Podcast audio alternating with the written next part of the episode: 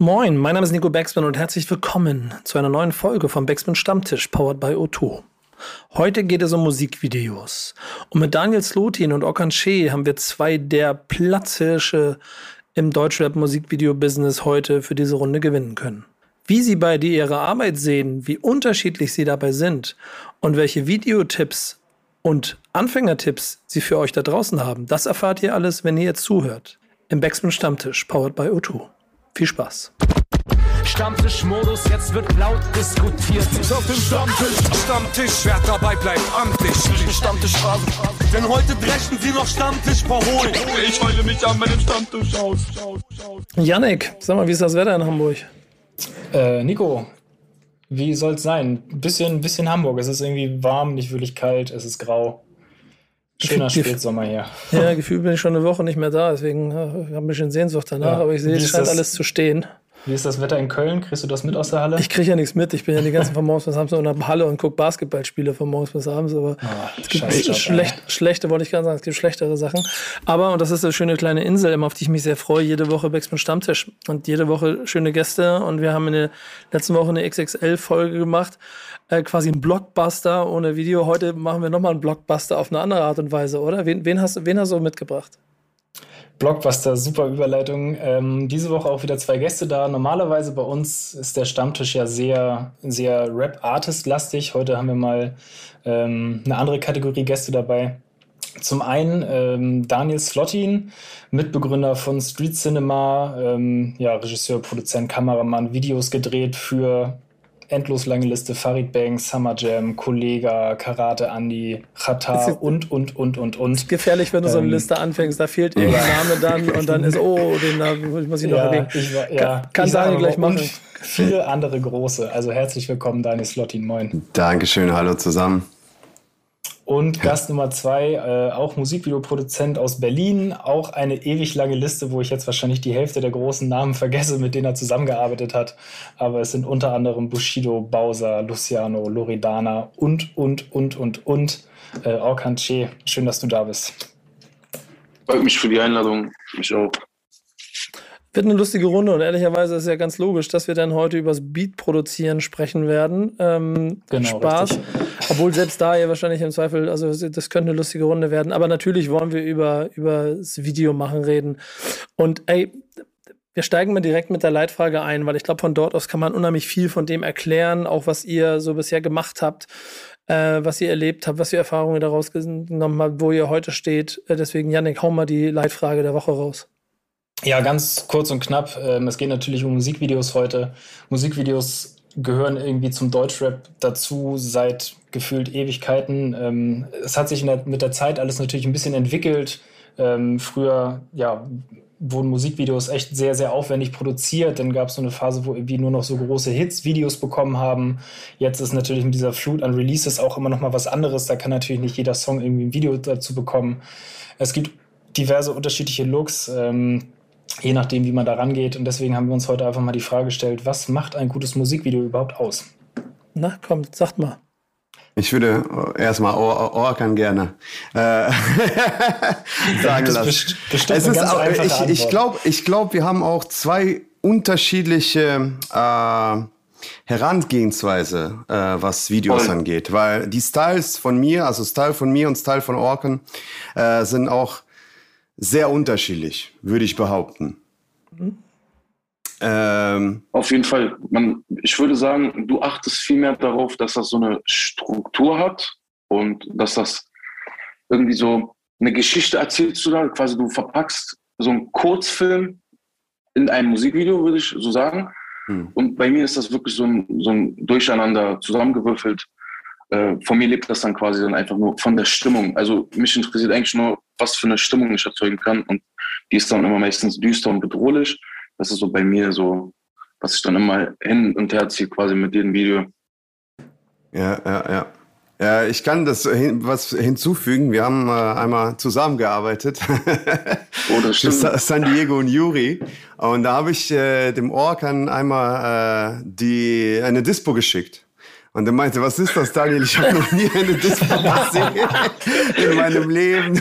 Ich sage, wie kann man ohne Dispo arbeiten? Ne? Weil bei, bei uns damals, also ich komme aus der klassischen Filmschule ne? und ähm, wir haben damals seit 2006 existierte Street Cinema, Ende 2006, 2007. Und wir haben damals geprägt, in die Musikvideos immer Stories einzubauen. Äh, sei denn äh, Teufelskreis von Farid Bang oder Echo Fresh, Ehrenmord oder also als zählige, unzählige Videos, die halt damals von Street Cinema produziert wurden. Und wenn man so eine Story baut und äh, halt einen Kurzfilm in ein Musikvideo ein, reinpackt, kann man schlecht ohne Planung und ohne vorher Locations zu sehen und ohne äh, genaue Komparsenzahl festzustellen, zu arbeiten. Deswegen halt, was ich auch davor gemeint habe, Herangehensweise von mir und Orkan ist unterschiedlich. Orkan achtet viel mehr auf äh, Atmosphäre, wie er gesagt hat, auf Ästhetik, auf dieses Düstere.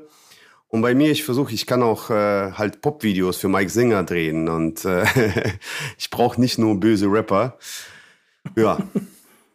Ja, voll. Also die Herangehensweise ist wirklich komplett unterschiedlich. Also bei mir warten äh, heute noch Leute so, bis ich denen irgendwelche Drehbücher schicke oder wenigstens einen Treffpunkt, die Uhrzeit oder irgendwas. Aber es kommt immer nie zu, dazu, dass ich dann irgendwas schicke und äh, dann heißt das immer nur, ey, sei in einer halben Stunde da und da. Und dann fragen die, aber was machen wir? Ja, wir gucken einfach, sag ich. das ist tatsächlich äh, äh, kaum zu glauben. Also man muss das erlebt haben. So. Äh, zum Glück äh, vertrauen mir da so sehr, sehr viele Leute und ähm, ja, so Leute wie Bushido oder ein Azad oder ein Akos und Kontrolle, die wissen ganz genau, ey, ich, der, der, Typ, der braucht mir nicht schicken vorher und äh, wenn er sagt, okay, dann und dann da, dann treffen wir uns da und dann, dann geht das einfach los und man versteht eigentlich gar nicht, was da passiert und irgendwie ist dann plötzlich ein Video fertig. So von außen betrachtet kann man sich das nicht vorstellen, aber dann schicke ich ihm so das Video und dann sieht man, okay, der Junge, der ist äh, in seinem Film und äh, der macht da irgendwas und, und, Hauptsache, das sieht gut aus, fertig. Ja, es ist ganz interessant. Das, wie du schon sagst, Daniel, da sind auf jeden Fall unterschiedliche Herangehensweisen und ähm, Orkan, genau den Weg, den du da beschreibst, ich, der passt ja auch ziemlich oft auf viele Künstler sehr, sehr gut, denn das ist nämlich die andere Seite, die zu so einer Produktion gehört.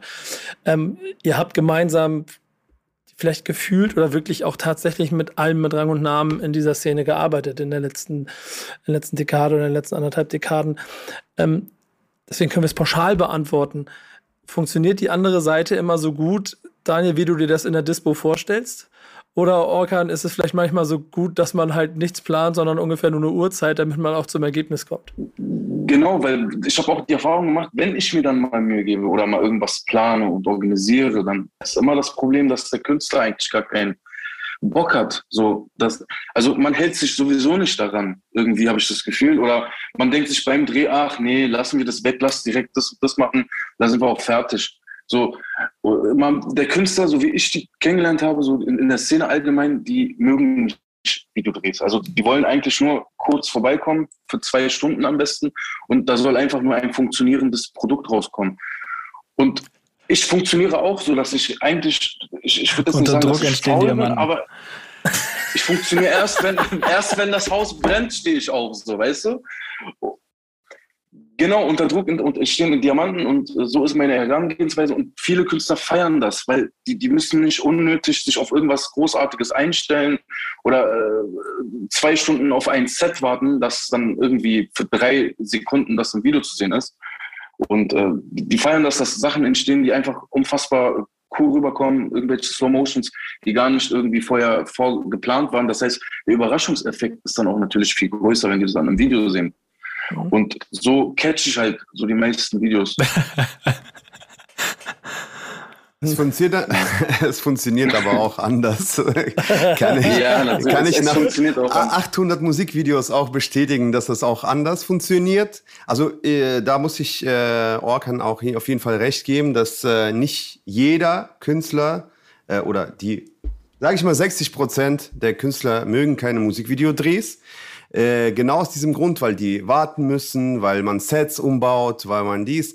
Äh, trotzdem äh, bräuchte, also bräuchte man auch zwischendurch auch geplante Videos mit Stories, mit, äh, ja, also Street-Videos, was Orkan macht, ist immer schön und gut. Vor allem Orkan bringt das auf, auf eine besondere äh, Qualitätsstufe. Ne, äh, die Videos sehen bei ihm immer sehr krass und hochwertig und sehr atmosphärisch. Aber manchmal will man wirklich mal Studio-Video oder mal Story-Video und da komme ich ins Spiel. Ja, genau. das ist auf, definitiv. Also auch, das merkt man ja auch in der Herangehensweise, wie dann auch ähm, A, ihr beiden arbeitet, B, was dann die Künstler auch haben wollen. Da habe ich in meinem, in meinem Leben auch schon von A bis Z gewühlt auch schon jede Art von Videodreh mal mitgemacht. So, und ich, ich glaube, es hat immer so ein bisschen Charme und ein bisschen Entwicklung. Wir wollen ja die Frage nach, was macht ein gutes Musikvideo aus, heute so ein bisschen stellen. Ähm, äh, dass der Künstler zufrieden ist. Ja, genau. Schön. Antwort schon gleich gegeben. Dann äh, hängen wir jetzt noch die Jahreszahl, in der wir uns befinden, 2022 damit dran. Und äh, jetzt, jetzt hat Street Cinema über Jahre sehr viel dafür gesorgt, dass auf einmal es so ein, so ein Boom, würde ich auch sagen, um Musikvideos, Rap-Videos gegeben hat. Äh, Orkan, du hast äh, auf einmal noch mal eine ganz andere Farbe mit reingebracht und, und Künstler noch mal anders inszeniert, als es vielleicht vorher passiert ist. Ähm, habt ihr das Gefühl, dass eure Arbeit heute noch den, den, den Wert hat oder noch die, äh, die äh, Ehrerbietung bekommt, also den Respekt bekommt, den es verdient 2022 in der schnellen Zeit, in der wir gerade sind, mit Freitag 0 Uhr 50 neue Singles? Ja, ähm, wie gesagt, ich, äh, das ist ja auch irgendwo schon eine Routine drin, ne? also bei uns so und ähm, ich weiß nicht, also man, man hört das zwar natürlich äh, gerne, wenn man jetzt äh, respektiert wird und dass man vielleicht Lobe kriegt in den Kommentaren oder ey, das Video ist cool, aber im Endeffekt ähm, will man einfach nur ein cooles Produkt abliefern für sich selbst, ja, und diesen sich befreien vom Stress. So, also mir geht mir geht es auf jeden Fall so und das Produkt einfach fertig machen. Ich weiß jetzt nicht, was jetzt Daniel da jetzt äh, noch sagen könnte, aber mir fällt da jetzt nicht so viel ein. Ja, was mit Routine hatte, äh, kann ich nur äh, zustimmen. Äh, das ist also im Vergleich zum Beispiel zum Jahr 2014 oder 2010, wo bei jedem Video die Hände gezittert haben. Äh, jetzt läuft das wirklich alles ziemlich ruckzuck. Ne?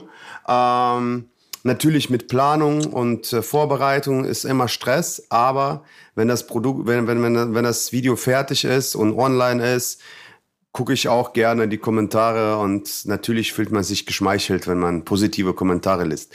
Und ähm, außerdem habe ich deswegen auch äh, meinen YouTube-Kanal gestartet, damit die Leute nicht vergessen, was wir für krasse Videos äh, damals produziert haben und wie wir die Deutschrap-Szene geprägt haben. Äh, auf dem Kanal äh, erzähle ich die Insider-Talks von den alten Videos, die ich äh, produziert habe. Also wirklich von den Klassikern bis zu neuen Videos. Und äh, ja, da liest man auch gerne Kommentare, dass die Leute, oh krass, wusste nicht, dass du das produziert hast. Hm? Auch halt eine Geschichte dahinter. Ja, es ist auch eine Vita. Ähm, Fakt ist aber, dass 2022, und darauf wollte ich ja auch so ein bisschen hinaus eigentlich, es viel schnelllebiger geworden ist. Und ich habe das Gefühl, der Wert des Musikvideos mittlerweile ein anderer ist als noch vor fünf oder zehn Jahren. Oder wie seht ihr das? Fall. Ja, auf jeden Fall. Früher war das, wie Dani schon gesagt hat, also die Hände haben gezittert, wenn ein Künstler ein Video rausgedroppt hat. Äh, ich glaube, das war auch nicht so schnell wie heutzutage immer. Da gab es auch weniger Künstler. Weniger Lieder ja. auch, ne? Auch ja, die weniger Lieder, Lieder, weniger Künstler. Guck das, da gab es äh, einmal in drei Monaten gab es dann mal eine Single und wenn die dann rausgekommen ist, da hat man sich doch das Video auch wirklich über Wochen angeguckt und sind Klassiker geworden. Das, das heutzutage weiß ich gar nicht, wie man ein Klassiker-Musikvideo machen sollte. Also vielleicht so wie Daniel, so eine Stunde, so eine Stunde ein Musikvideo mit äh, äh San Diego, aber, äh, aber so aber ein drei Minuten Musikvideo zu drehen, ist schon echt schwierig da, äh, dass die Leute wirklich sagen, ey, boah, was war denn da los? Aber es ist auch zum Thema San Diego, ne? Das war wirklich so ein halbes Jahr Gesprächsthema und jetzt vergisst man das auch, weil tausend Videos danach äh, rausgekommen sind. Ne? Das ist äh, zum Beispiel, als wir damals äh, Leben und Tod des Kenneth Glöcklers äh, gedreht haben für Bushido. Das war auch, das war über ein Jahr überall das Gesprächsthema. Und äh, Ja, aber kannst du diesen Effekt heute noch er erreichen? Ja, wie gesagt, das, das sage ich doch. Äh, selten. Eher selten. Es muss was krasses, wie zum Beispiel dieses San Diego, ein, ein stündiger, äh, nee, wie war das? Halbe Stunde, ne? Trey, ich ja, weiß nicht mehr. Genau. Genau, halbe Stunde. Äh, wir haben Hat auf sich angefühlt wie eine Woche wahrscheinlich. Äh, es war auch äh, über einen Monat Produktion. Ne? Wir haben ja. zwei Wochen Drehtage, also zwei Drehwochen. Das war schon Niveau von einem Kinofilm. Ne? Ja. Aber auch dementsprechend die äh, Reaktionen waren so krass dass die Leute das alles gefeiert haben und, und, und. Ja, wenn ihr Kommentare ansprecht und das, was Feedback, was ihr bekommt, da wird bestimmt auch immer noch genug Positives dabei sein. Aber habt ihr das Gefühl, ihr macht, die, macht Musikvideos für Leute, die auch wirklich wertschätzen können, was für Arbeit da drin steckt. Sei es die große Dispo, von der du sprichst, die komplette Aufwand, die, die, die zwei Wochen Arbeit. Oder selbst wenn es nur das Eintagesdreh ist, da steckst du ja mit 100 Prozent drin in der Produktion. Egal, wie vorbereitet du bist oder nicht. Aber habt ihr das Gefühl, dass diese Wertschätzung immer noch dafür da ist? Oder ähm, braucht es irgendwann vielleicht eine andere Plattform, um eure Qualität, die ihr habt, dann vielleicht noch mehr Wertschätzung zu geben? Also bei, bei vielen Künstlern ist es da. Ja manche vergessen sogar Danke zu sagen ne, nach der Produktion. Also Oder sie vergessen, vergessen Rechnung zu, äh, zu überweisen. ja, also unterschiedlich. Ja. Mhm. Wie ist das für dich, Orkan? Hast du das Gefühl, dass das alles gut äh, noch, also den Wert noch hat, den du auch selber deiner Arbeit beimisst heute? Ja, also die Leute, mit denen ich arbeite, sind ja auch meistens so, ich würde mal sagen, so feste Leute. So, so zum Beispiel so wie so ein mhm. Asche oder ein Bushido oder ein AK aus der Kontrolle. Das sind ja Künstler, mit denen arbeite ich wirklich, also durchgehend. Ne? Also letztes Album, vorletztes Album. Und ich mag das halt wirklich, wenn man so, so ein Team ist, so ein, so ein einfach, ja, es funktioniert für mich auch besser, wenn, wenn ich den Menschen persönlich auch mag. Und äh, für mich ist das eine größere Bestätigung, wenn man sich gegenseitig nicht nur wegen dem Video respektiert, sondern auch wirklich ähm, so wie befreundet ist und auch mal über andere Themen redet, das gibt mir quasi mehr, als wie wenn ich jetzt einfach nur sage, ey, cooles, äh, wenn der Künstler sagt, ein cooles Video oder so. Das, ist, das gibt mir irgendwie jetzt nicht so viel. Ich mag das wirklich, wenn ich ein komplettes Produkt, also ein ganzes Album mache und die gemeinsam was erreichen. Ja, aber wenn du zum Beispiel eine ganze Promophase bei einem Künstler mitbegleitest, wie ich damals bei San Diego oder jetzt Kollege habe ich auch vier oder fünf Musikvideos gedreht zu dem letzten Album, Free Spirit. Da lebt man auch, also da tauscht man, dann kommuniziert man öfters und äh, redet sehr oft über private Themen. Das ist auch dann, natürlich, man äh, lebt sich zusammen mit dem Künstler. Das auf jeden Fall. Ist, ist wahrscheinlich auch eine ganz wichtige Symbiose, die es heute braucht, um äh, vielleicht auch noch ein bisschen mehr Qualität rausholen in einer Zeit, wo es schon schnell geht. Ähm, jetzt, jetzt, habt ihr beide in den letzten, ja, in, in eurer Zeit, die ihr, ihr, unterwegs seid, ja schon Maßstäbe gesetzt. Und ich mag da dein Thema, ähm, auch ein, das du mitgebracht hast. Ich mag vor allem die Formulierung der Fragen, die ich im Dokument habe. Ich nehme das mal mit auf, denn ähm, das ist das Thema, das du mitbringst. Also die, die Kernfrage ist, wie wird man heutzutage eigentlich noch Videoproduzent? Ich mag nur so gerne der, der Satz, den du vorgeschrieben hast, zehn Jahre, bist jetzt schon dabei. Warum bin ich so lange dabei?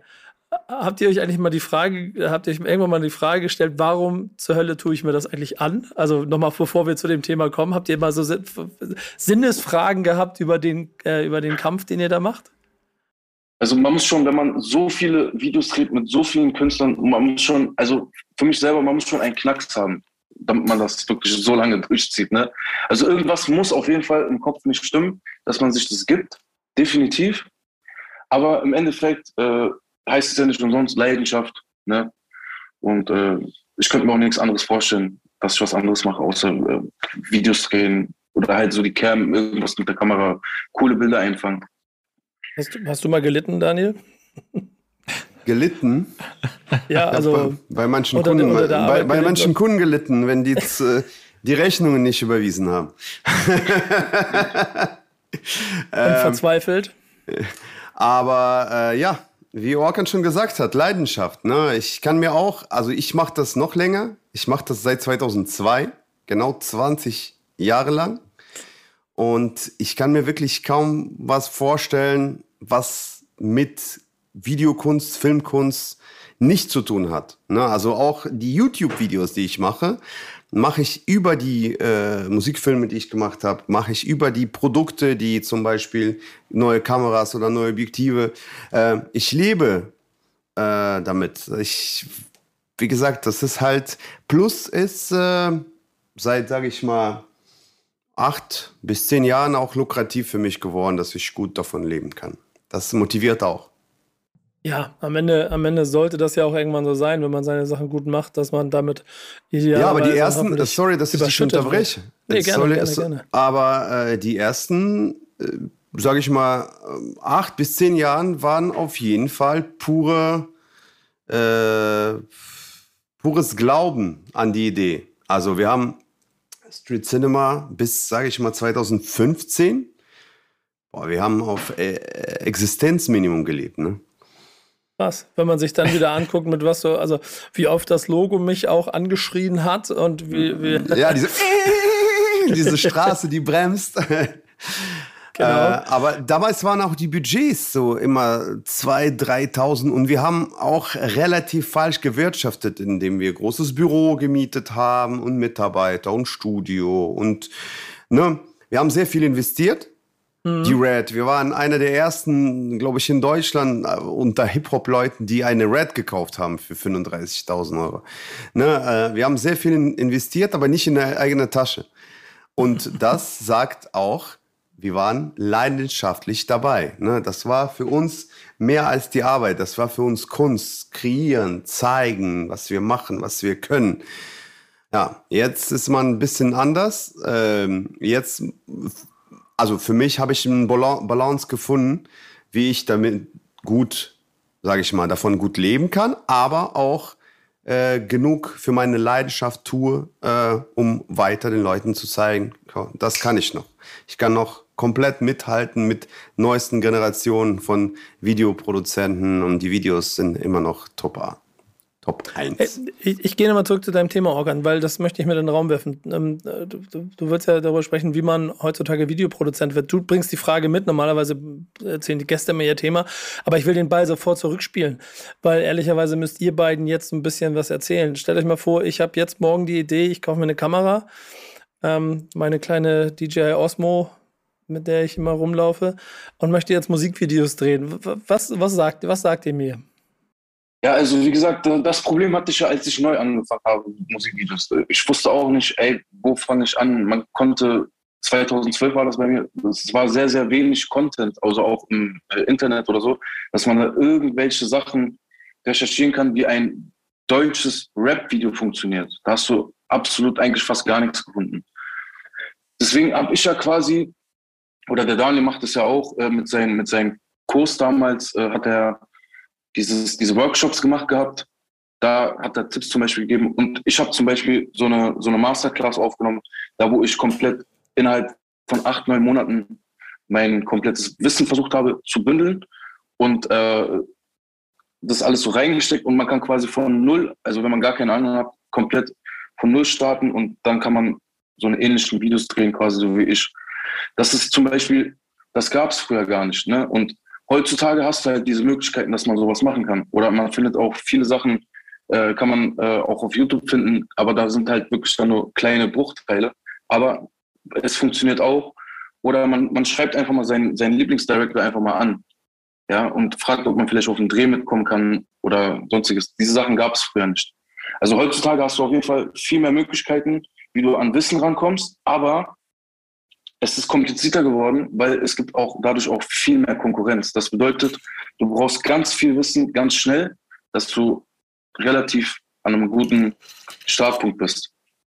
Ist das bei dir, Daniel?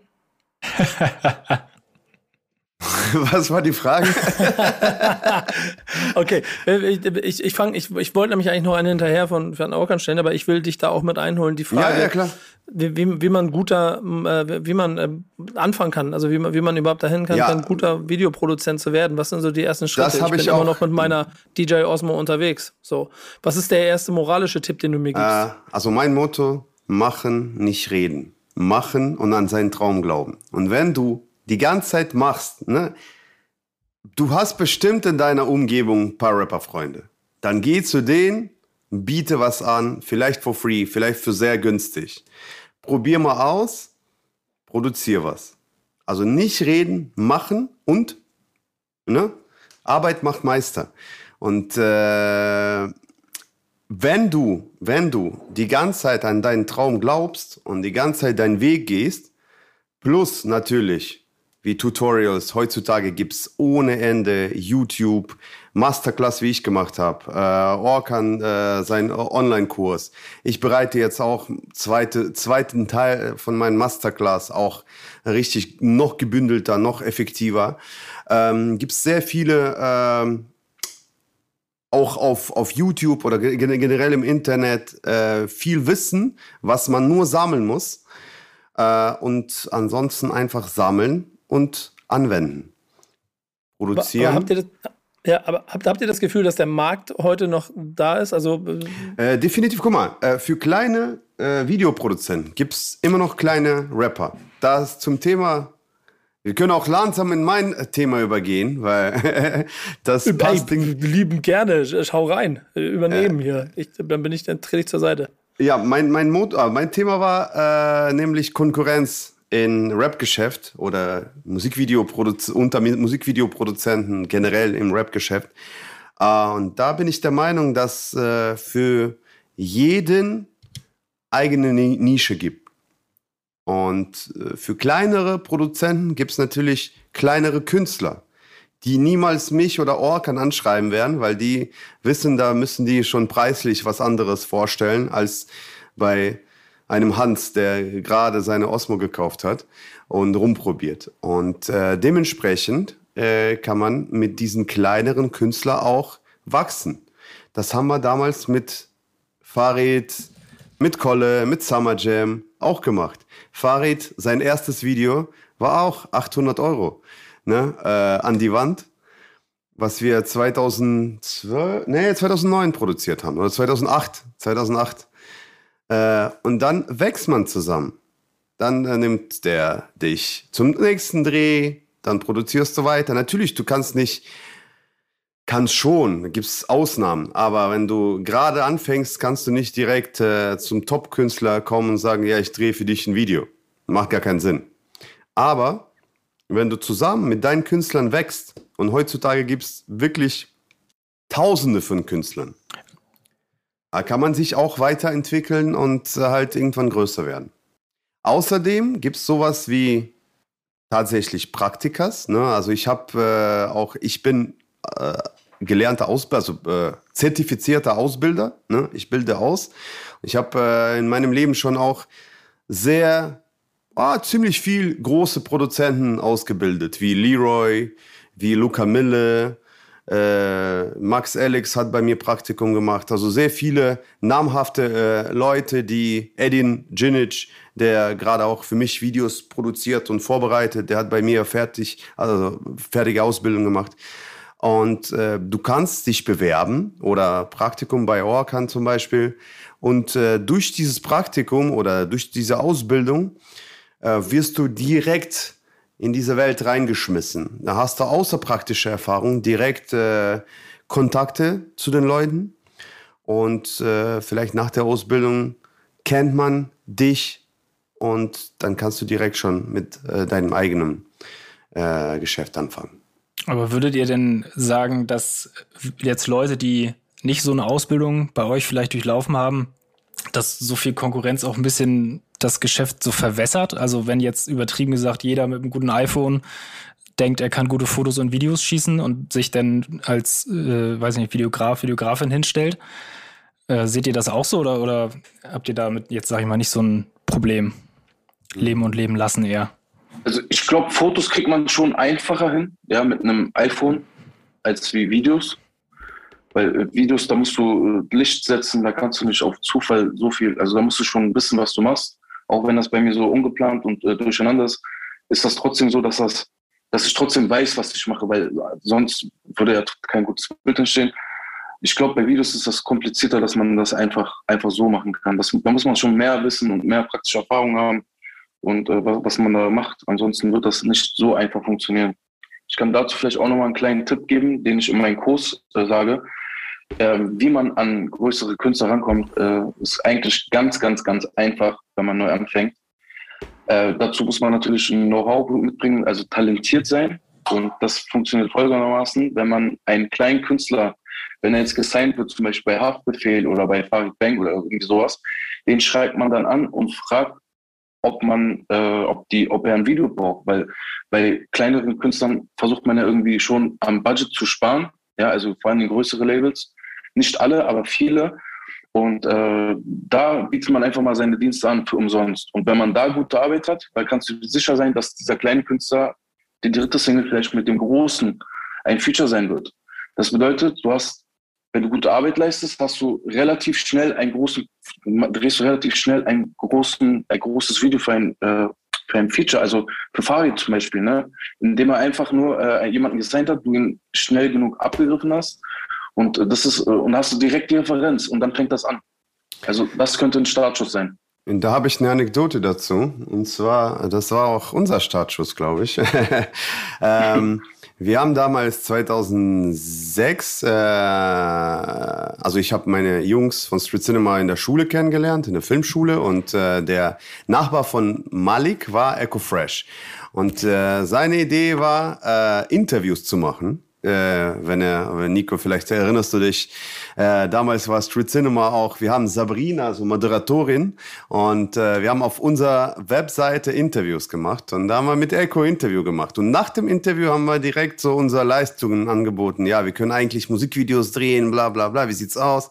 Und er meinte, ja, ich bin jetzt bei Bushido, ich bin äh, großen Label, aber ich habe hier äh, Jungs, K1, Farid Bang, wir können äh, mit denen probieren. Ja, und äh, so haben wir angefangen. Waren halt damals noch nicht am Start, ne? Also die waren nee, nee, nee, das waren die ersten Singles. Das war genau. K1, warum? Farid Bang an die Wand, äh, äh, Summer Jam, es ist soweit, so ganz kleine Anfänge. Ne? Genau, Dementsprechend, das ist, was ich meine.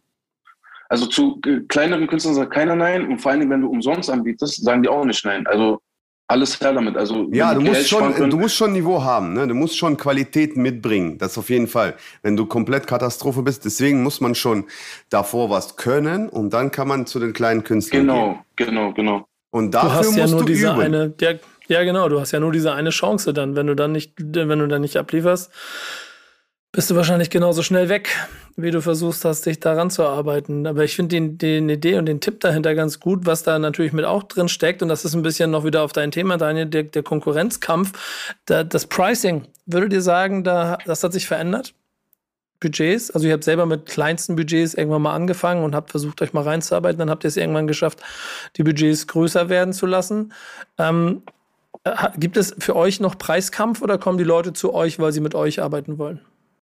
Also bei mir ist es so, die Leute kommen zu mir, weil die mit mir arbeiten wollen und äh, die diskutieren da auch gar nicht jetzt wegen Geld oder so. Ich nehme jetzt auch nicht unmenschliche äh, Beträge oder so, aber da wird eigentlich gar nicht äh, nach dem Preis auch erst gefragt. Also wenn ich die Rechnung schicke, dann sehen die das und im meisten Fall wird da nicht vorher verhandelt oder so. Das also, ist das Beste, so, hab, so ist ne? meine Erfahrung jetzt. Also es sei denn, ich habe da irgendwas vor, natürlich, dann sage ich das, ey, guck mal, das wird ein bisschen teurer. Aber so alles, was unter 10.000 Euro ist, so bespreche ich eigentlich jetzt nicht so großartig. Hm. Das ist jetzt so meine Erfahrung. Bei, Daniel, du, bei dir ist ja der Vorteil, ich weiß ja genau, was es kostet, weil ich kriege ja von dir ein äh, 15-seitige äh, Dispo, in der steht, was, wie, viel, wie viel für Catering ja, ausgegeben wird. Ja, ja, bei uns ist es ein bisschen unterschiedlich, weil bei uns ist wirklich, äh, wird alles angeboten. Ich habe schon äh, über 100k äh, Musikvideos gedreht und äh, mit äh, mehreren Drehtagen, mit Cateringwagen, mit äh, Masseur am Set, mit äh, allen möglichen Sachen. Und dementsprechend ist natürlich auch Preis und dementsprechend ja, wird verhandelt. Ne? Mhm. Aber wie Orkan gesagt hat, die meisten kommen zu dir, weil die deinen Namen kennen und weil die mit dir arbeiten wollen. Und da wird wahrscheinlich nur wegen äh, zusätzlichen Kosten verhandelt. Zum Beispiel kann man vielleicht dieses Studio äh, günstiger kriegen oder kann man wo in einem anderen Studio drehen oder äh, wir bauen öfters zum Beispiel Kulissen. Wir bauen die ganzen Studios. Der Edin, äh, mein Produzent, der hat sich jetzt spezialisiert. Der hat eine Baufirma auch aufgemacht, extra für Kulissen. Und äh, öfters in meinen Musikvideos siehst du auch die gebauten Kulissen. Ne? Ähm, die Sets, die, das kostet immer. Ne? Und da diskutiert man, okay, kann man vielleicht was Ähnliches schon Fertiges finden oder muss man äh, dafür äh, das wirklich bauen.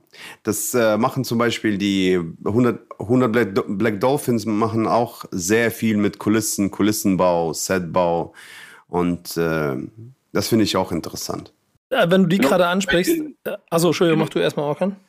Genau, äh, 100 Black Dolphins, die leben ja wirklich von den Kulissen. Also jeder hat immer sein Spezial, äh, Spezialgebiet. So. Bei mir ist es Atmosphäre, bei Daniel ist es so ein ähm, All-Inclusive-Paket der kann eigentlich fast alles anbieten. Bei Black Dolphins findest du eigentlich nur diese gebauten Kulissen. Und äh, bei McDuke findest du diese, diese sehr kreativen. Verrückte, verrückte. McDuke verrückt, ist der Verrückte von uns. Ja. Bei, bei Party TV ist das so dieses, dieses kommerzielle Pop-Klassik, obwohl das ein Straßenvideo sieht das aus wie so ein äh, gelecktes Pop-Video. Und äh, ja, jeder hat seine, seine Nischen, seine, seine, ich sag mal, diese, diese Top 5 Videoproduzenten, da zähle ich Daniel dazu, mich Fatih, McDuke, äh, Handel Black Dolphins, Shao, Casado. Shao, ja, Shao hat auch einen komplett eigenen Stil. Ne? Der hat komplett genau. eigenen Stil. Deswegen hat jeder seinen Stil und dann äh, kommen die Künstler zu einem von uns, weil die diesen Stil feiern oder für dieses Video diesen Stil haben möchten. Und deswegen mhm. sehe ich das, also die Konkurrenz, Konkurrenz belebt das Geschäft. Ne? Und ich denke, durch Konkurrenz, wenn nur ein Produzent wäre, dann wäre die Qualität immer weiter gesunken. Ne? Aber dadurch, dass äh, so eine gesunde Konkurrenz gibt, äh, versucht jeder von uns halt weiter zu steigern und äh, dadurch lebt das Geschäft und die Videos werden immer krasser. Oder mhm. seht ihr das falsch? Seht, seht, genau, seht ihr das so anders? So. seht ihr das falsch? Ja, sehr, sehr. Also, ein, ein, also ich, zum Beispiel, ich, ich, ich finde nicht, dass ich irgendein Konkurrent, also Daniel als Konkurrent sehe oder einen McDuke als Konkurrent sehe, weil die wirklich, ich könnte das niemals, was Daniel da auf die Beine stellt, manchmal könnte ich niemals umsetzen und er würde, denke ich mal, einen Nervenzusammenbruch kriegen, wenn er so arbeiten würde wie ich. Also ich bin schon froh, dass es äh, mehrere Kategorien gibt an Videoproduzenten, weil das heißt, das bleibt nicht an mir hängen. Ich, ich kann sagen, ey, der Daniel, der kann das cool, das, das macht der Vater super cool. Und äh, so ist das im Endeffekt eine Entlastung, wenn es andere Videoproduzenten gibt. Also so fühlt sich das bei mir auf jeden Fall an.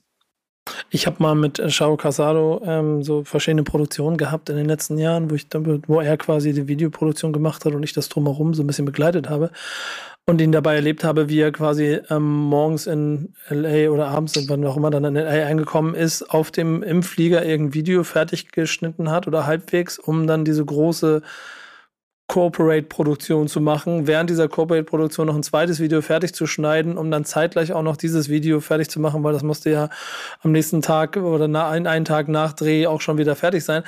Da habe ich schon ein bisschen gedacht, halt, alter Schwede, das ist, ein, das ist ein Level und ein Tempo, das wirst du nicht lange durchhalten. Er hat aber auf jeden Fall, wie du es gesagt hast, seinen eigenen äh, Stellenwert dafür geschaffen. Ähm, das finde ich total Wahnsinn, wie er das beschreibt. Deswegen ist, glaube ich, auch die Unterschiedlichkeit der Personen da drin auch ganz wichtig, genauso wie dieses ein kleines bisschen verrückt sein. Und da gibt es ja eigentlich, wenn man, wenn man so Deutsch-Rap-Videos sich anguckt, mit äh, Spectre jemanden, der bereits ganz früh dem so einen Stempel aufgedrückt hat, mit dem er dann ganz weit in andere Welten irgendwann gegangen ist. So, also habt ihr da so Ziele oder, oder Wünsche oder, oder so eine Bucketlist, was ihr gerne nochmal gemacht haben wollt, außerhalb von äh, Deutschrap-Musikvideos, Hollywood-Spielfilme, äh, Super Bowl also Halftime-Show-Commercial, solche Dinge? Also ich, ich finde, also ich habe gemerkt, jetzt so nach zehn Jahren, ich habe ja so äh, eigentlich alles gemacht, was ich so machen wollte. So. Also bei mir gibt es jetzt nichts, was ich jetzt unbedingt noch als Musikvideo umsetzen will. Ähm, ich habe gemerkt, in drei Minuten, drei Minuten geht dann geht da so ein normaler Song. Drei Minuten kann man gar nicht das erzählen, was man manchmal erzählen will. Deswegen bin ich da jetzt schon wirklich dran, dass ich äh, äh an Kurzfilm so Interesse zeige und äh, auch sogar an Film, weil man da einfach viel längere Sequenzen machen kann, die einfach teilweise fünf Minuten sind ohne Schnitt. Und das sind so Sachen, die ich niemals so in einem Musikvideo reinpacken könnte, was dann wirklich auch so gut fun funktioniert. Und ähm, deswegen so bin ich halt jetzt da, also zeige ich Interesse. Bei mir, ich habe schon äh, viele Kurzfilme gemacht und äh, damals das Geburtstagsgeschenk mit Echo und äh, äh, für Kollege haben wir damals äh, dieses Ghetto-Veteranen produziert. Ähm, ist aber, wie gesagt, ich habe letztens äh, 2000, doch 2020 war ich mit Rebel Comedy als Kameramann bei, äh, also die haben Serie gemacht für WDR, das lief äh, in Primetime bei WDR, eine Serie. Und da war ich als Kameramann tätig. Die ganze Serie sind äh, äh, sechs Folgen, jeweils eine Stunde. Ähm, also ich habe mich schon hier und da ausprobiert. Ich mache außerdem ziemlich viel Werbung ich habe für eBay jetzt Werbung gemacht. 2017 habe ich für Deichmann große Kampagne gemacht. Äh, ich mache jetzt sehr viele äh, Sachen für Matthias Aumann, für äh, so Unternehmensberater. Äh, auch sehr hochqualitative Sachen, ne? wo man sich entfalten kann, weil bei Werbung mehr Budget gibt als bei Musikvideos. Und da kann man wirklich kreativer denken und äh, größere Sets bauen und äh, krassere Sachen wie dieses äh, 180 Grad für Virtual Reality Studio oder RoboArm oder Technocrane anmieten, was man vielleicht bei äh, Musikvideos auch nicht der Fall ist. Ähm, aber auch äh, Musikvideos wie zum Beispiel, was ich für Samsung gemacht habe, mit dem Handy, Iron Man von äh, Casey und Summer Jam mit äh, höheren Budgets hast du größere Ideen. Und da gehst du wirklich in Richtung Film, auch von der, von der Qualität des Videos, ähm, denke ich dann mit anderen Kategorien. Aber so einen Film zu produzieren auf die Länge, ich bin so ein Mensch, ich liebe schnelle Projekte, also schnelllebige Projekte. Ich kann nicht an einem Projekt halbes Jahr sitzen. Wirklich, ich krieg eine Krise. Äh, bei mir muss so zwei, drei Wochen nächstes Projekt, zwei, drei Wochen nächstes Projekt. Ähm, deswegen weiß ich nicht, ob ich irgendwann einen Film machen wollen würde, äh, weil das, ich sag's immer, dass äh, du musst in deiner Branche, also in deinem äh, Bereich gut sein. Und das ist dann wie so ein äh, Dönermann, der dann Nudeln macht, auf Italienisch macht. Das ist für mich so ein bisschen, wenn du anfängst als Video, Musikvideoproduzent Filme zu machen. Es ist zwar beides Filmkunst, aber trotzdem unterschiedliche Produkte. Und der Markt ist halt nochmal ein ganz anderer. Klar. Ich würde mal gerne nochmal kurz zu einer Sache was sagen, was Dani gesagt hat. Und zwar, ähm, dass, dass Filme äh, länger jetzt dauern als ein Musikvideo, beziehungsweise dass man da sich äh, mehr Mühe geben muss, beziehungsweise mehr Zeit aufwenden muss. Bei mir wäre das dann halt so, dass wenn ich einen Film machen würde, ich würde das, also genau diese Arbeitsweise, die ich habe, wirklich eins zu eins übertragen auf eine Filmproduktion. Das bedeutet, da gibt es dann auch keinen Cateringwagen und äh, das und das, sondern ich bin dann wirklich alleine mit der Kamera, ja, äh, mit einem Tonmann und vielleicht noch einem Lichtmann. Ähm, und so würde ich dann äh, auch ohne Drehbuch und wirklich ohne Plan wirklich so versuchen, einen Film zu drehen. Und äh, ich habe ein längeres Gespräch gehabt mit einem Kollegen und äh, der meinte, ey, mach das einfach. Also der hat mich quasi auch darauf gebracht und äh, ja, weil ich kann halt quasi sehr schnell, also ich erkenne sehr, sehr schnell ein, ein, ein gutes Bild und ich kann sehr schnell spontan quasi mit der Kamera agieren und ja, das wird, denke ich mal, so ein Selbstexperiment vielleicht Ende des Jahres. Ist interessant, um weil, wie gesagt, äh, für mich bei einem Film muss die Story wirken. Ne? Also das, äh, da ähm, reicht nicht nur die Atmosphäre. Ne? Weiß nicht. Das wird, genau, das wird, genau, das wird find, spannend. Ich finde ich, ja. find zum Beispiel bei La Haine, ja, gibt es nicht wirklich eine Story, sondern das lebt schon mehr von den Fahrten und wie die Schauspieler einfach vor der Kamera agieren. Ja, das ist, ich finde find den Gedanken darin ziemlich viel spannend. Ich frage mich, wie die, wie die Anfrage bei Elias Mbareks Management äh, funktionieren würde. Mit ja, oh. Bro, ohne Drehbuch. und ohne Cateringwagen. Aber, gesagt, aber, aber, aber, genau das ist experimenttechnisch ey, mega spannend. Also je nachdem, was du da machst, äh, sag Bescheid, wenn es fertig ist. Das möchte ich wirklich einmal sehen. Ich finde das, glaube ich, jetzt schon eine lustige Geschichte und ich bin mir ziemlich sicher, dass irgendwas dabei rauskommt, äh, genau. wo die Leute hingucken werden. Also irgendwie wird man da schon spontan eine spannende Geschichte zusammenrufen können. Also ich bin selber gespannt und äh, das entsteht klingt. halt wirklich aus Langeweile, weil halt, halt Musikvideos mir halt nichts mehr gibt, sondern ich will wirklich mal probieren, neue Sachen zu machen. Äh, ich fange ja, ich habe ja schon angefangen, äh, während ich Musikvideos drehe, Vlogs gleichzeitig zu drehen. So, ich habe einen YouTube-Kanal gemacht und da drehe ich Vlogs, während ich Musikvideos drehe, weil mich das schon langweilt, Musikvideos nur zu drehen. So, ich möchte, ich suche so vor allem so nach neuen Sachen.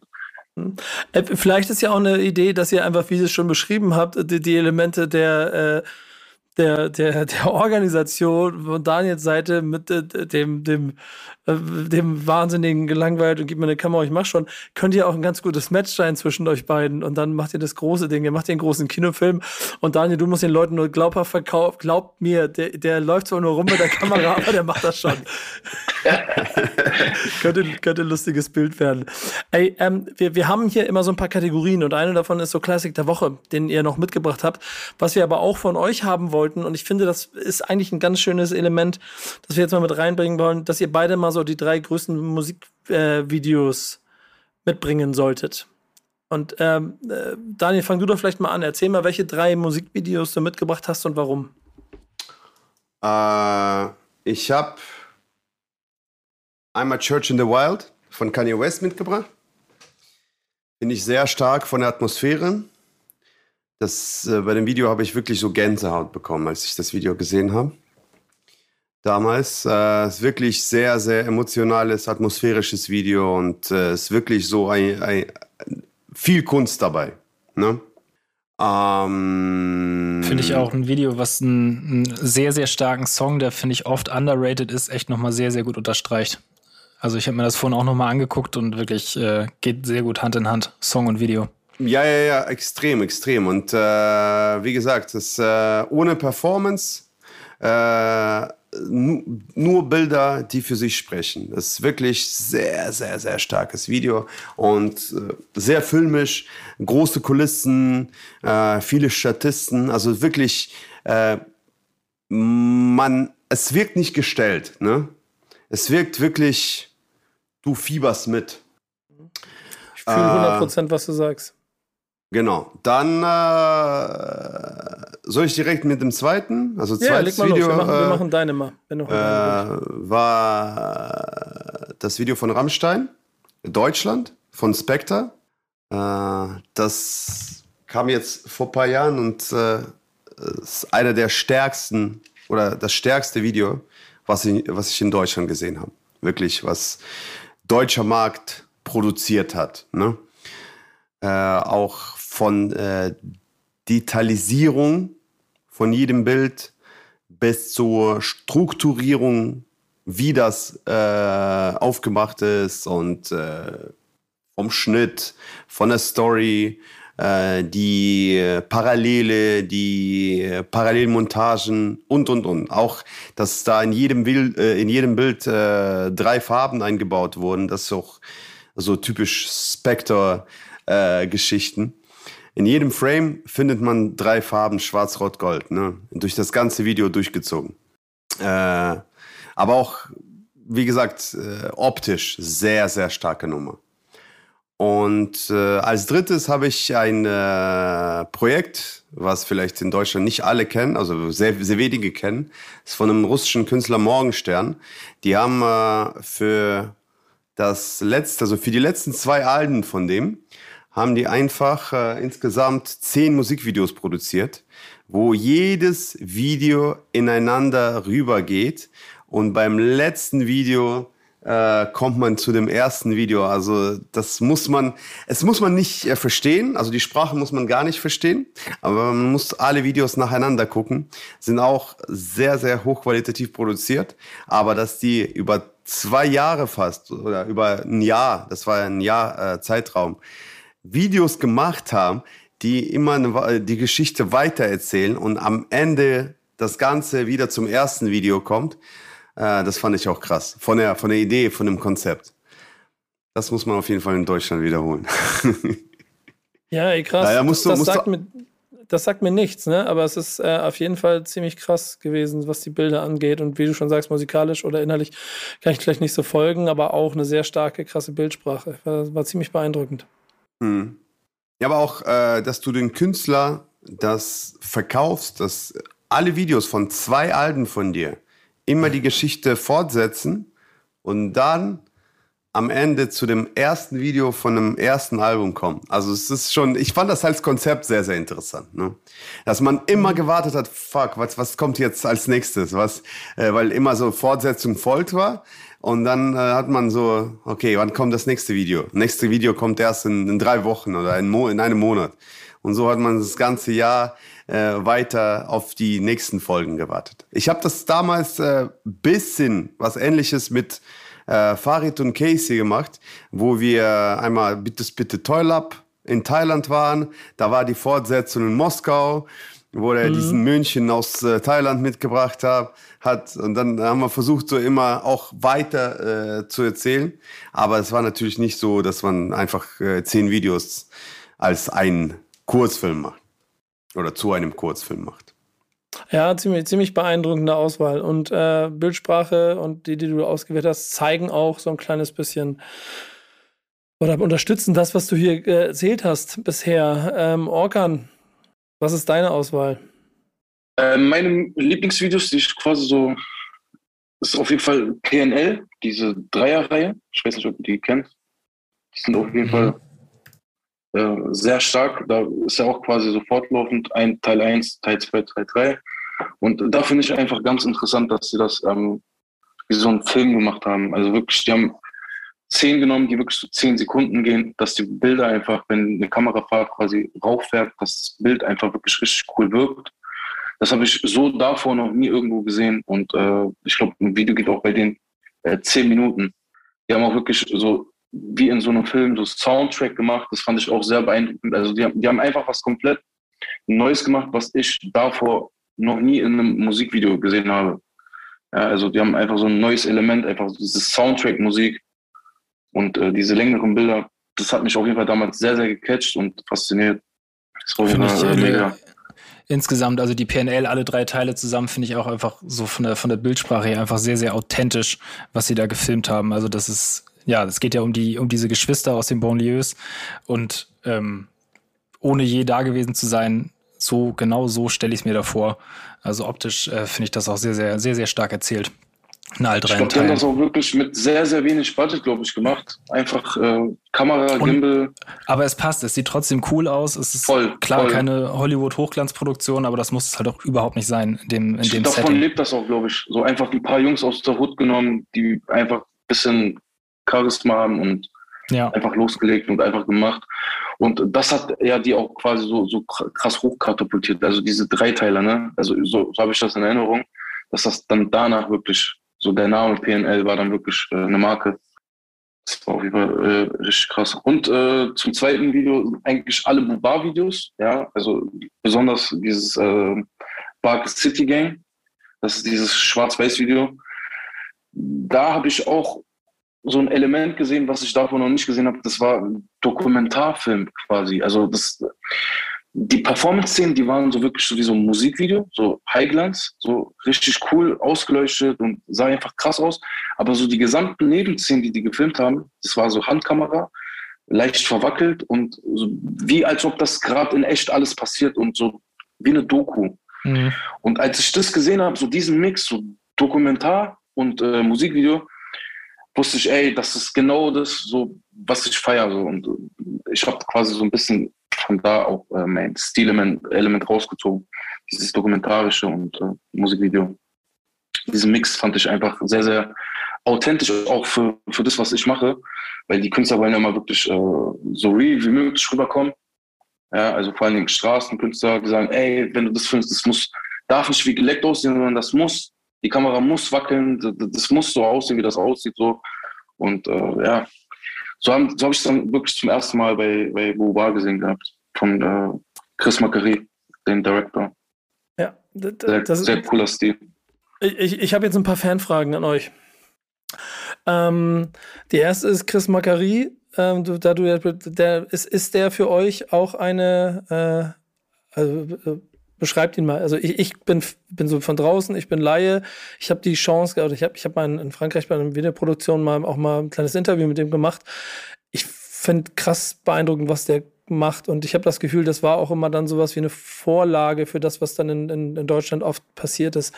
Ähm, seht, ihr, seht ihr den ähnlich? Habt ihr auch so immer mal so nach Frankreich geguckt? Du ja offensichtlich auch keinen, aber du auch, Daniel, und was der so gemacht hat? Äh, ich nicht. Also ich nee? habe Chris Macari sehr oft gehört natürlich und seine Videos geguckt, aber der war für mich nie so ein richtiger Vorbild. Ne? Ich habe eher so Richtung Amerika immer geguckt. Ne? Ah, interessant. interessant. So. Hype Williams war in Amerika auf jeden Fall bei mir Hype so Williams, eine Person. Ja, ja, ne? ja, Der hat alles rasiert damals. Ja, der, ja.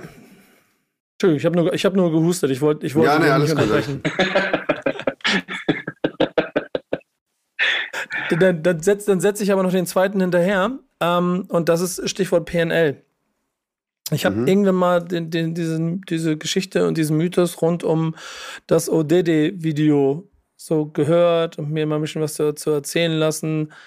Ähm, und ihr habt ja auch mit viel mit, mit Deutschrap zusammengearbeitet. Die Tatsache, dass du dir das Wahrzeichen Paris mietest, um da drauf ein Video zu drehen, ähm, fand ich schon einen ziemlich krassen Move. Ich finde die, also jetzt kein, kein Disrespekt gegen eure Arbeit, aber ich finde diese eine Szene, wo die, ich glaube, es ist, man sieht es vor allen Dingen am Anfang, wo sie, äh, und man weiß, wie restriktiv man in Frankreich rund um diesen Eiffelturm ist, wie die beiden oben ohne Schutz, ohne Gitter auf dem Dach des Eiffelturms sitzen und den Sonnenuntergang angucken. Äh, es hat so viele Metaebenen für mich gehabt so von den Jungs aus dem Banlieue, die so weit gekommen sind, dass sie sich einfach den Eiffelturm mieten können, um darauf ein Video zu drehen. Und ich fand ehrlicherweise diese Anfangsszenen viel wichtiger als der komplette Rest des hm, Videos. Hm, Ja, das Video ich war schon irgendwie krass. gehört. Ja, ja, das ist ein sehr krasses Video. Also ich habe irgendwie von irgendjemandem mir mal erzählen lassen, dass man den Eiffelturm auch gar nicht mieten kann für Filmaufnahmen. Dass da über, ich habe das auch die Geschichte gehört, dass das über Hausmeister irgendwie geklärt wurde und äh, aber die mussten das ausleuchten, die mussten das, äh, ich weiß nicht, da war auch große Drohne bei und und und. Ne? Wenn du nur durch Hausmeister das machst, äh, kommt direkt Polizei. Ich habe das anders gehört. Ich habe das über, äh, dass der Vater Einfluss hat und die das irgendwie durch Vitamin B quasi gemacht haben. Ja, die, die Version kenne ich auch. Mhm. Und es ist schon eine Summe gezahlt worden, die im ordentlichen sechsstelligen Bereich äh, stattgefunden hat, aber die halt einfach äh, dann finde ich ehrlicherweise den krassesten Schuss, weil äh, dann sind wir wieder bei Gesamtwert. Das hat es noch nicht mal in den USA gegeben. Es hat noch nie ein Rapper oben auf dem Empire State Building gesessen und einfach runtergebaumelt mit den Füßen und hat gechillt. Und die Jungs aus dem Banlieue, die dir Paris einfach mal so Volley nehmen, indem sie sich aus Wahrzeichen setzen und den Sonnenuntergang angucken, fand ich den krassesten Move, den du je im Straßenvideo machen konntest. Voll das ist auf jeden Fall schon, schon, äh, schon ein Move. Aber ja. das erinnert mich auch jetzt tatsächlich an, ein, an, eine Sache, die bei mir passiert ist, und zwar Gringo und Hassan K., äh, Label SLS. Wir waren auch die Ersten, die im, äh, also das Wahrzeichen von Neukölln ist ja das Rathaus Neukölln, also in Berlin, Neukölln. Und äh, da sind wir auch hochgegangen, ganz nach oben. Und äh, da haben wir dann auch mit Drohne gedreht und äh, äh, ich war dann auch quasi um und äh, drumherum die Drohne. Das hatten wir auch geklärt gehabt. Wir wollten unbedingt damals das Wahrzeichen quasi äh, von Neukölln haben. Das erinnert mich so ein bisschen jetzt daran. Das war das Video Cristiano Ronaldo, glaube ich. Ja. ja. Es ist ja auch. Da habe ich auch ein, äh, hab ich auch ein Foto auch, sogar äh, auf mein Instagram-Profil ja. äh, noch, äh, wie so ein so quasi so ein Selfie machen, wo wir oben auf dem Rathaus Neukölln sind. Und da kommt man, normalerweise darf man da niemals äh, drehen. Aber irgendwie haben die Jungs das geschafft, dass, dass wir da drehen dürfen, also offiziell. Haben sie dir zumindest erzählt? Ja, also, so, also uns hat auf jeden Fall keiner äh, ist, hinter, ist hinterhergerannt oder so. Also die haben ja. uns gegrüßt, es war schon alles hatte seinen Lauf. So. Bei Contra K auf dem Berliner Fernsehturm, so, der, der, der Wille war dann schon da, das, das zu wiederholen und so. Also ich mag äh. das und ehrlicherweise ist das auch die Herausforderung, die man hat. Ne? Man muss immer wieder eine geile neue Idee haben.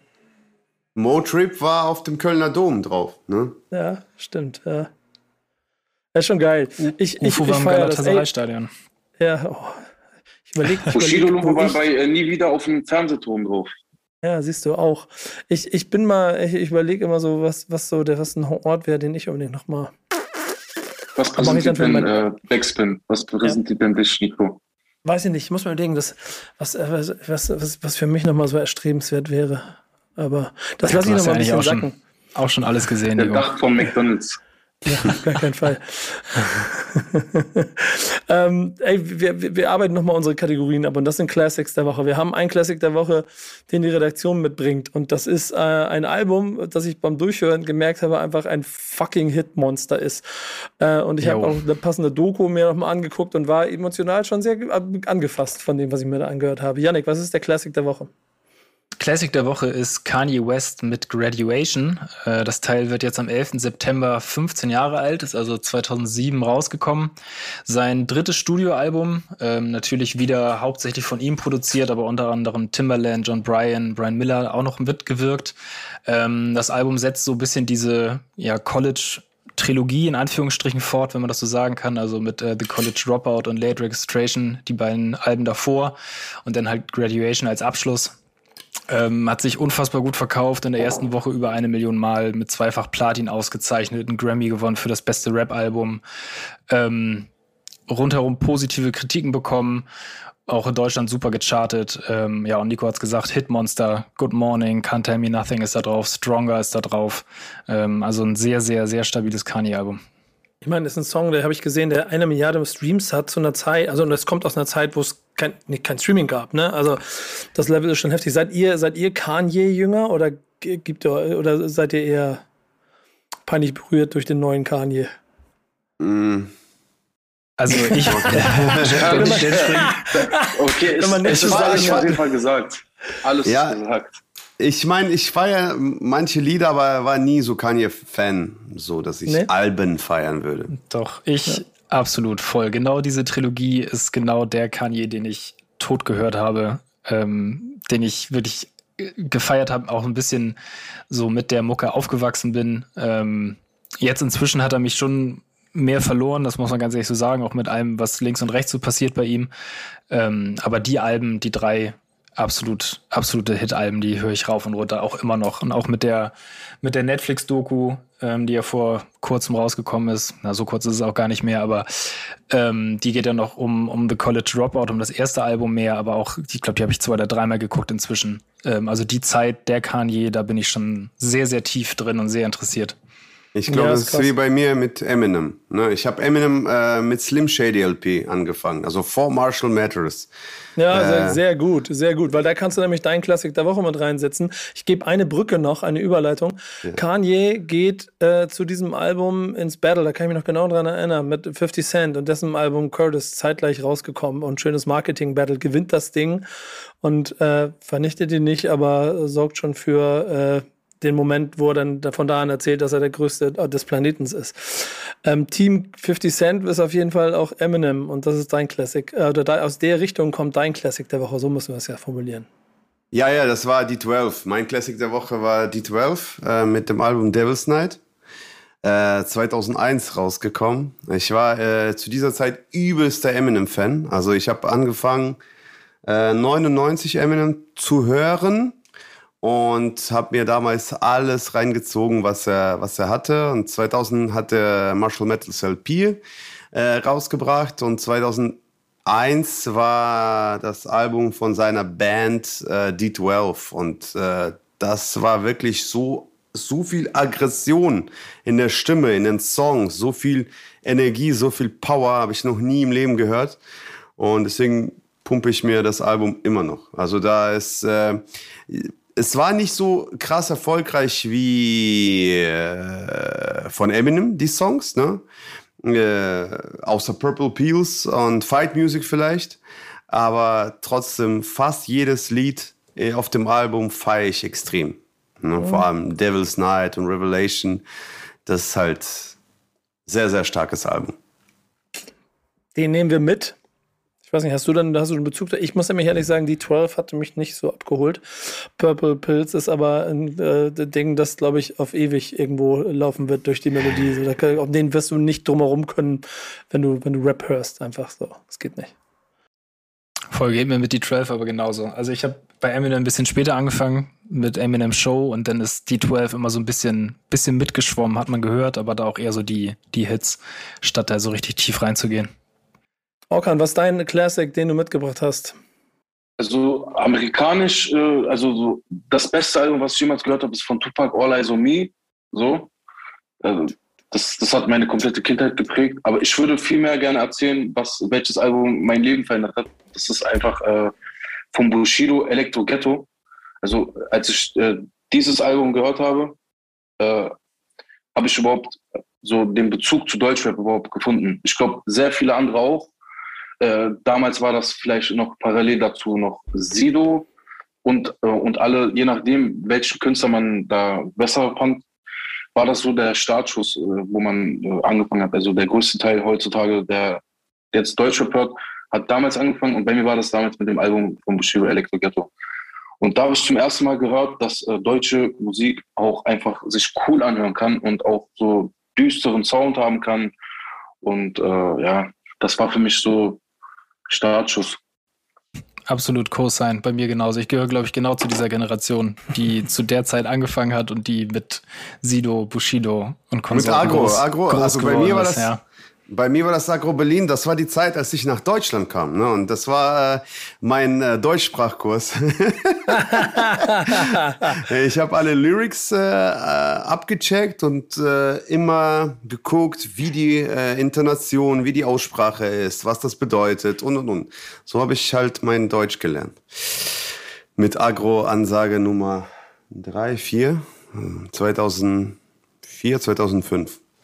Ja, da, ich glaube, da kann man auch auf jeden Fall problemlos sagen, dass das äh, so eine komplette Generation war, die darauf äh, ähm, im positiven Sinne vielleicht auch bis heute manchmal hängen geblieben ist ähm, und das hart feiert. Ich habe mich vor kurzem dabei ertappt, ich habe so Deutschrap nach Jahren durchgehört und bin dann auch in den alten frühen Jahren geblieben. Da sind schon Sachen dabei, so das ist schon schon krass, wie wir also wie lange es die gibt, so ne und äh, was für einen Impact die hatten und, und, wie die heute noch in den Ohren hängen bleiben. Und ich rede da nicht nur von da da da da da. Das gilt für ganz viele andere Songs aus dieser Zeit ähm, und und äh, dieses Album, das du beschreibst, muss man ehrlicherweise sagen, ist zu dem Zeitpunkt ja auch ein ganz schöner Maßstab gewesen von der Produktion, von der Art und Weise, wie es, wie es aufgestellt wurde und so, hat das schon 2004 den, den Deutschrap-Markt krass verändert. Insofern äh, auch eigentlich nur eine logische Konsequenz aus der Geschichte, die du dann danach in deiner Karriere daraus gemacht hast. So. da, da, schließt sich dann der Kreis. So. Ähm, wir haben eine Playlist und das ist unser letzter Abschluss hier heute. Äh, auf der ähm, sammeln wir äh, regelmäßig jeden Freitag alle Songs, die so rauskommen, kuratieren das so ein bisschen nach unserer Art, dass wir bewusst nicht die großen Players nach oben packen, sondern so eine bunte Mischung daraus hinkriegen und auch äh, unbekannten Künstlern und äh, auch im Spektrum in der Breite dessen, was es da im Deutschland gibt, allem eine, ein Gesicht geben. Diese Playlist heißt Thank Backs When It's Friday, wird jeden Freitag von der Redaktion kuratiert. Aus der darf ich mir drei Songs aussuchen und diese Woche hattet ihr keine Ahnung, was ich nehme und habt alle versagt. Ja, die Leute, die, muss, die Redaktion rät immer, was ich mir auswähle und die denken, die können mich zuordnen, weil sie dann ist ein fettes Brotsong in der Liste und dann denken sie, den nimmt Nico bestimmt den fettes Brotsong, aber Pustekuchen. nee, komplett was, daneben. Komplett was, daneben. Es ist was habe ich ausgewählt? Was, hab was ich hast du ausgewählt? Ja, Vogelfilm. Also ich glaube, du machst Augen zu und tippst irgendwie auf die Liste. Nee, das, ich habe mir, hab mir Gedanken dabei gemacht. Na gut, dann, dann erzähl mal. Dann deine Gedanken bitte zu deinem ersten Song. Schwester Ever featuring Bowser. Mach keinen Film. Ähm, Statement-Song Sie rappt davon, sich besser nicht mit ihr anzulegen. Äh, das letzte Release war noch ein bisschen, bisschen ruhiger. Jetzt wird's wieder ein bisschen härter bei ihr. Die Frankfurter Schnauze kommt wieder raus. Ähm, ja, deine Gedanken, Nico, bitte. Also ich, ich habe mit, mit Eva ja auch eine, eine lange Geschichte, denn da kann ich immer sagen, das erste Interview, das sie jemals gemacht hat, war mit mir. Äh, ihr Lebensweg ist ja eine einzige große Achterbahnfahrt und ist eine sehr interessante Geschichte. Und musikalisch hat sie mich auch ab und zu mal verloren. Die Tatsache, dass es aber ein, ein, ein, ein Mix aus Schwester Eva und Bowser gab, und in der Art und Weise, wie sie es gemacht haben, mit Bowser einer Hook eingesetzt und äh, diesem inhaltlichen wieder nach dem Motto, ich bin wieder da und ich habe immer noch mein Ohr an der Taunusstraße. Äh, das fand ich, fand ich eine sehr, sehr sympathische äh, Nummer, deswegen habe ich sie ausgewählt. Habt ihr die gehört, das, Jungs? Nee, noch nicht. Ja. Das finde ich aber auch, also als ich den, als ich den, den Song, als ich das das erste Mal gelesen habe, Schwester Eva und Bowser, habe ich auch gedacht, hm, okay, die Kombi hätte ich jetzt nicht sofort gesehen, aber funktioniert gut auf jeden Fall. Und dann kommst du noch auf die Idee, dass ich ihn auswähle. Auf ne? TikTok sogar gesehen, sie macht jetzt, der nächste Song ist mit einem äh, TikToker. Das fand ich richtig äh, cringe. Ja. Und das Lustige ist, der TikToker hört sich sogar noch gut an, obwohl man niemals erwartet hätte. Das ist so ein, so ein dickerer TikToker. Ich weiß nicht, ob ihr ihn kennt, ich weiß auch nicht, wie der heißt. Habt ihr das mitbekommen? Nee, noch nicht. Ich nicht. Das noch nicht, nee, aber das, lustig. Das, das wird auf jeden Fall interessant. Warten wir mal ab. Warten wir ab. Ja. Ähm, Song Nummer zwei, Rap Car. Ähm, Marseille heißt der Track. Ähm, so ein bisschen New Wave Melodie, die die beiden Jungs fahren. Ähm, ja, es geht um meinen Urlaub Urlaubsreise nach Marseille und passt ja so ein bisschen in das Rapcar-Bild, was sie ja öfter zeichnen. Da sind sehr häufig Frank Frankreich-Bezüge. Äh, Odyssee gab es mal als Track, also dieses Unterwegssein ist ja öfter mal ein Thema bei den beiden. Ich mag die, ich bin gespannt. Das Album ist ja in der Mache. Ähm, äh, bin gespannt. Ich weiß nicht gerade aus dem Kopf, wann es kommt, aber ich, ich fiebere darauf hin. Äh, mag ich sehr gerne, die beiden. Ich weiß nicht, ob ihr den kennt oder ob ihr Künstler kennt. Ähm, Fakt ist, ähm, ich habe eine echte Liebe für Marseille. Ähm, ist für mich eine der, also ich will schon gehört zu den, zu den schönsten Städten, die, und ich genau, weil sie so dreckig und so rough ist. Und äh, das ist so ein bisschen wie eine Lobeshymne an diese Stadt und deswegen habe ich ihn ausgewählt, weil ähm, das ist übrigens, Leute, wir haben ja, ich glaube, da würde ich das Musikvideo drehen. Dort oder dort oder in Neapel. Eins dann eher Neapel, dann sehe ich ja. dich eher Neapel, Nico. Nee, nee, ich bin schon eher. Das ist irgendwie schon, dieses, äh, dieser krasse Häuserkomplex irgendwo. Ja, ja, Neapel, ja, auf jeden Fall. Ja, ja, das war, Neapel. Ja, das war, Neapel da mit? Stufen. Dieses Gomorra oder wie das heißt? Ja, Gomorra, die Serie, wie heißt das nochmal? Spezia? Nee, wie heißt, wie heißt der Blog nochmal? Der hat ja auch einen Namen. Ähm, da rein, aber das Problem halt da ist wirklich, ne? Also ich weiß nicht, ob ihr da schon mal gedreht habt, aber wenn, dann darf es ja nur mit Genehmigung des Bürgermeisters. Ja, ja, ja, das ist wie in äh, Rio in Favelas, da habe ich ja. mehrmals gedreht, ne? Da musst du eine Person haben, äh, die dich begleitet, sonst äh, kriegst du wirklich Probleme. Hm? Und ihr habt offensichtlich keine gekriegt, sonst wärt ihr nicht hier. Äh, keine Probleme, genau, keine Probleme sollte man auch in Köln kriegen. Da kommt nämlich Schelsig her, das ist Song Nummer 3, Unnormal. Schelsig, das sind Benjo 5.1 und Fly 5.1 ähm, mit ihrem typischen bekannten Kopfnicker-Sound mit diesen ja, Straßen, Straßen hey, angehauchten Lines, aber trotz, ja, du, trotzdem du, sehr, sehr sympathisch. So mit, ja, ja, ja, ja, ja, ja, ja, du kämpfst da so mit den Worten, Digga, das ist ein ganz klassischer Boom-Bap-Song und der wäre doch, ja. wär doch nur logisch gewesen, den auszuwählen aus dieser Playlist. Ja, aber du kannst ja auch nicht immer nur Boom-Bap-Songs wählen. Nico, nee, habe ich ja auch nicht, wie du siehst. Wie du siehst hier. Ich habe ja drei ja. Songs und ich habe euch einen Boom-Bap-Song mit dazugelegt, damit ihr wenigstens irgendeinen Treffer habt, aber nichts, alle alle versagt. Ja, ja, ja. Chelsea, ich bin gerade in Köln. Ich bin gerade in Köln, die, die Lanxess Arena, da wo die Basketball-Europameisterschaft ist. Auch in auf Köln. Der, ist, ja, ja, dann, dann komm rum. Ist auf der Ports-Seite, da habe ich jetzt alles gelernt. Ne? Da drüben ist Köln-Ports. Da, da, da, da, wollen sie, ich habe immer gesagt, die wollen nur auf der einen Seite, nicht auf der anderen Seite leben hier die Menschen. Äh, ich mag das da ganz gerne. Ich habe da schon mit Arte ein paar Mal gedreht und so. Irgendwie, das, das, das gefällt mir da. So, deswegen liebe Grüße an die Chelsea-Gang. Also was du, wenn du bei, dir, bei der Songauswahl als Kriterium anführst, dass du mal mit Arte in Köln gedreht hast, also dann kannst du auch keine richtigen Treffer haben, Nico. Ja, hallo, Wirklich, richtig, das waren goldrichtige Treffer, nur weil ihr alle, ich könnte ja mal öffentlich machen, was ihr gedacht habt, was ich auswähle. das, wird, das würde euch selber, würde euch selber in Grund und Boden schämen. Ähm, ich habe mich aber riesig gefreut über unsere Gäste. Und Jungs, danke, dass ihr euch die Zeit genommen habt und danke, dass ihr dabei wart. Es war ein schöner Einblick in eure Welt. Und ähm, ich hoffe sehr darauf, dass wir uns in verschiedensten Konstellationen äh, wiedersehen und treffen werden und entweder noch über Musikvideos reden oder vielleicht auch an gemeinsamen Produktionen arbeiten. Und wenn es meine eigene Rap-Karriere ist, die ich bald anfange, ganz bestimmt. Danke für die Einladung. War sehr, ja, sehr nett mit euch. Auf jeden Fall. Sehr gut. Das war der Wechsel Stammtisch, powered by O2. Danke und bis nächste Woche. Tschüss. Jo, jo, ciao. Ciao, ciao. Stammtischmodus, jetzt wird laut diskutiert. Auf dem Stammtisch, Stammtisch, wer dabei bleibt, amtlich. Stammtisch Phase. Denn heute brechen sie noch Stammtisch verholen. Ich heule mich an meinem Stammtisch aus. Backspin. Backspin. Backspin.